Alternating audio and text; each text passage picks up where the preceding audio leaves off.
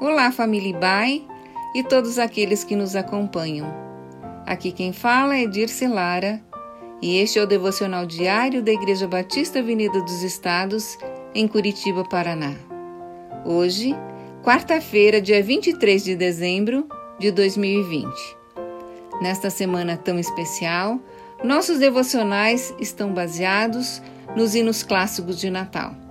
E o escolhido para a nossa meditação de hoje é de número 96. Cantam anjos harmonia.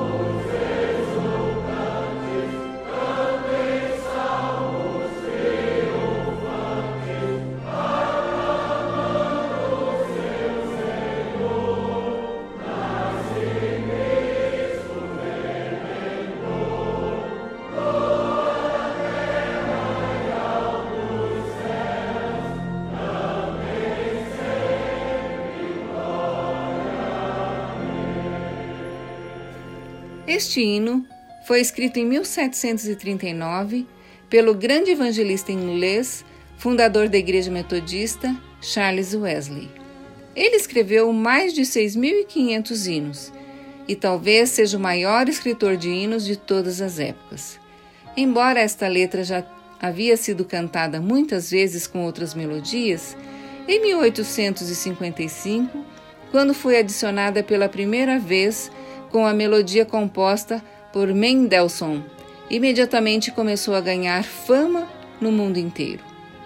O hino fala sobre o canto dos anjos e convoca a todos os povos para que exultem com alegria os vários títulos atribuídos a Jesus: Salvador, Messias, Senhor, Cristo, Redentor, Filho entronizado, Esperança de Israel, Emanuel, que quer dizer Deus conosco, Rei e Profeta.